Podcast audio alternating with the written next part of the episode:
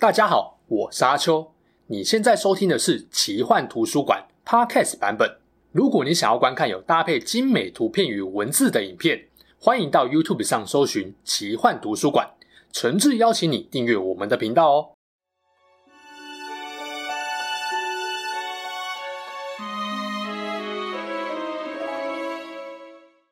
Hello，大家好，我是阿秋，来聊聊神秘奇幻的主题故事。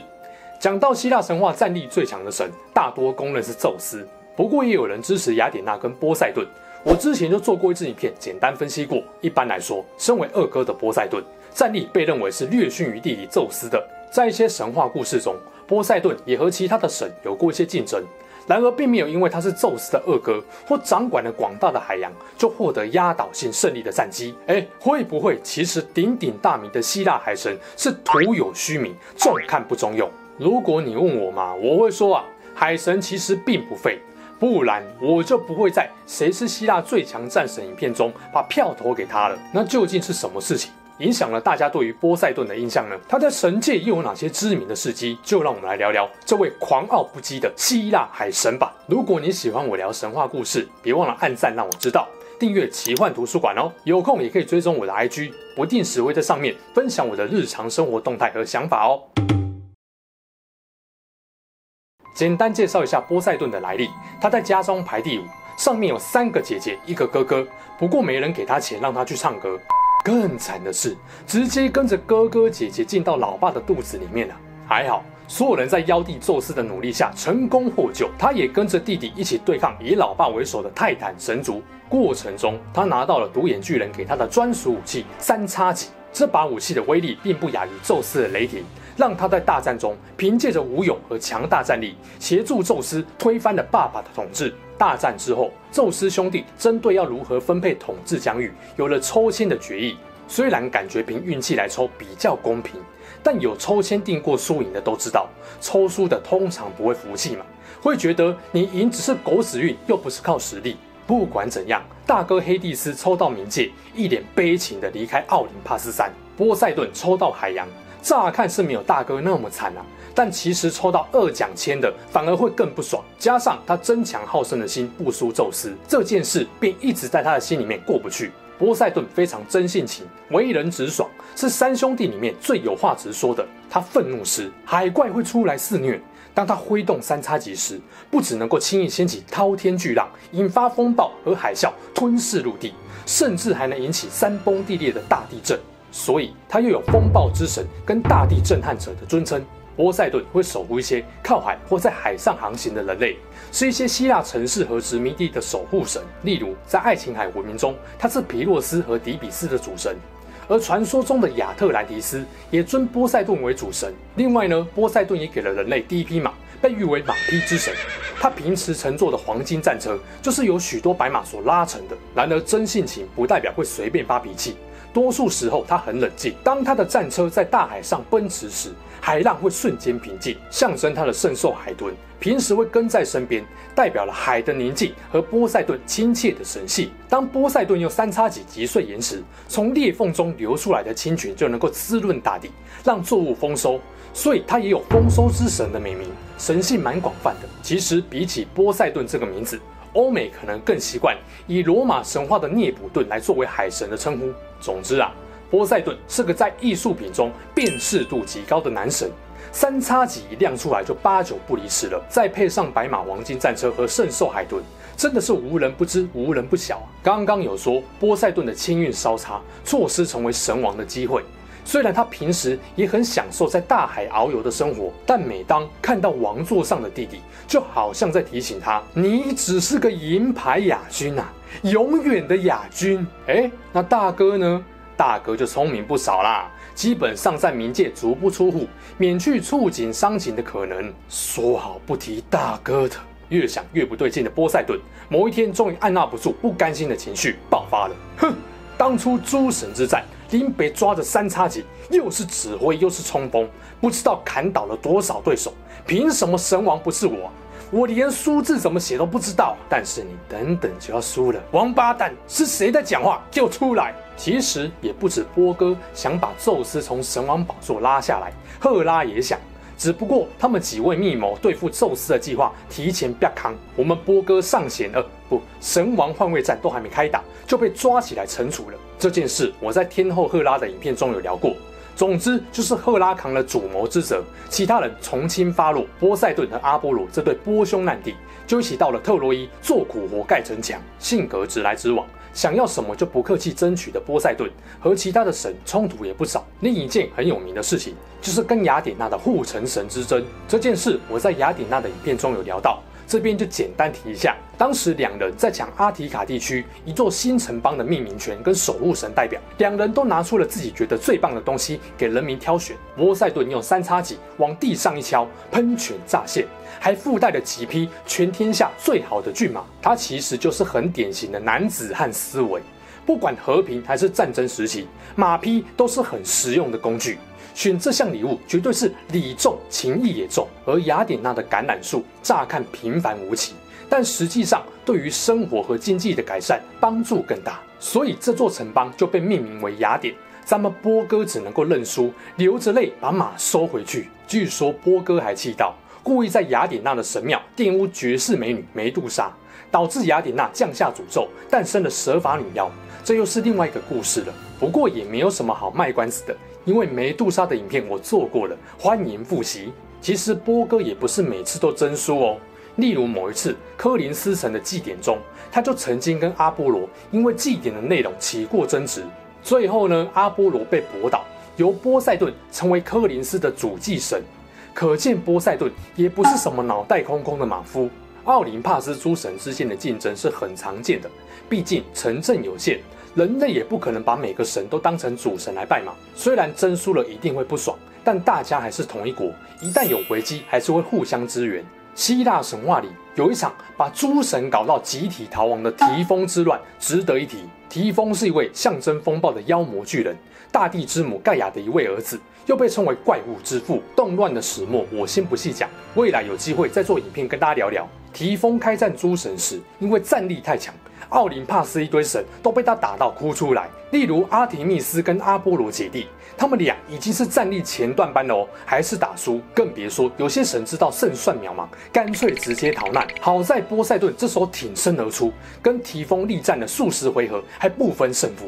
提丰知道波塞顿不好打，索性把他从宙斯那边偷来的雷霆直接拿出来对付波哥。属性克制不说，波哥根本没想到老弟的专武被他干走。挨了一记大招就残血下台鞠躬，多亏雅典娜出来接力苦战，波塞顿才有办法把其他负伤战损的同伴护送到埃及避难。提这件事是想告诉大家，波塞顿的战力在奥林帕斯绝对有前三水准，另外两位就是唯二有本事跟提丰战到最后的雅典娜跟宙斯。有人说家族基因会遗传，而且很难改变。这个道理在波塞顿身上也能够得到印证。宙斯毫无疑问是希腊神界第一渣，身为二哥，波塞顿也是不遑多让啊。梅杜莎当然是经典例子，可我们波哥绝对不止这么点本事。说一句公道话了，波哥虽然也好女色，情人满天下，但绝对没有像宙斯点满了射后不理的天赋。他私生活乱归乱，至少是比较在意情人和小孩后来过得怎么样的。在情感上比较愿意负责安置情人们的生活起居，有可能是受到了海后的影响。比起天后赫拉，海后安菲屈蒂对于波哥拈花惹草是比较没有那么计较的。波哥也不用担心东窗事发，能够比较理直气和的给予情人们补偿。那么海后安菲屈蒂是什么来头？他的心胸怎么可以这么宽大呢？其实安菲屈蒂并不是神这个等级的，原本她只是一个普通的海洋仙女。当她在爱琴海上的某个岛屿载歌载舞时，被波塞顿看见了。啊、哦，这个女生怎么这么漂亮啊？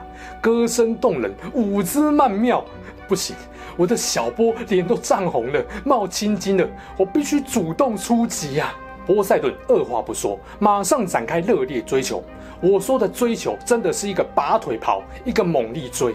安菲屈蒂虽然逃进海中，用他奥运勇将的身手飙速逃跑，但怎么可能逃得过骑着海豚火力全开的波哥呢？安菲屈蒂后来游到大海尽头，累了，只能乖乖被波哥拉到海豚背上休息。从今以后，你就是我波塞顿的大老婆啦！哎，为什么我说大老婆呢？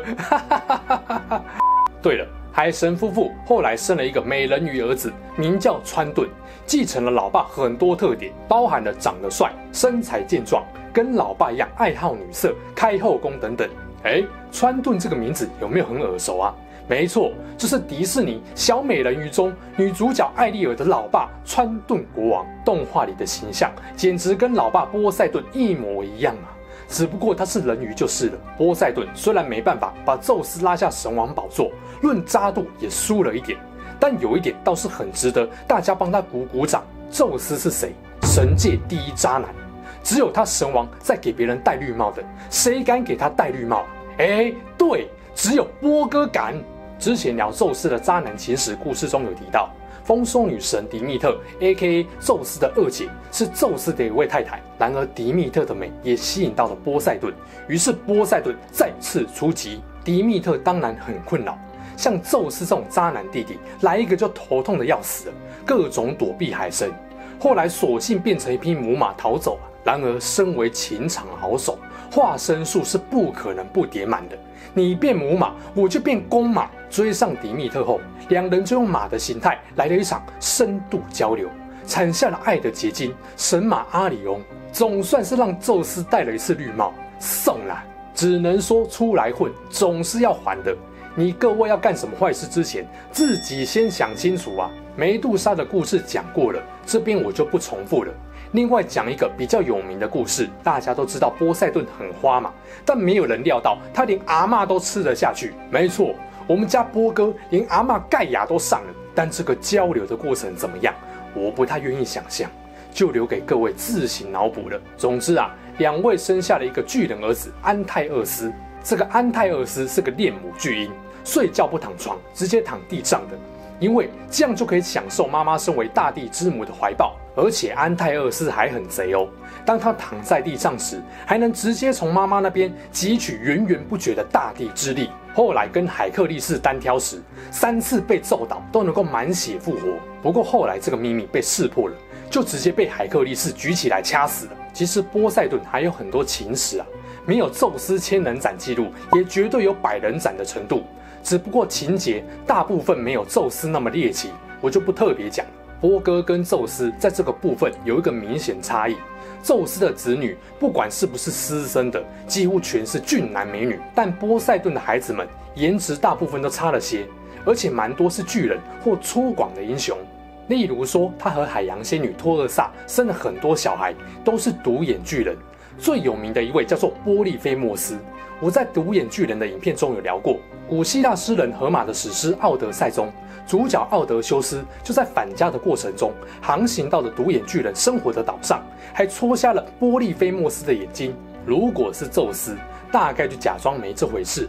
然而这件事让海神震怒，波哥为了帮儿子讨公道，在海上掀起各种风暴，要弄死奥德修斯。后来是雅典娜出来调解，波塞顿才把这口气吞下去。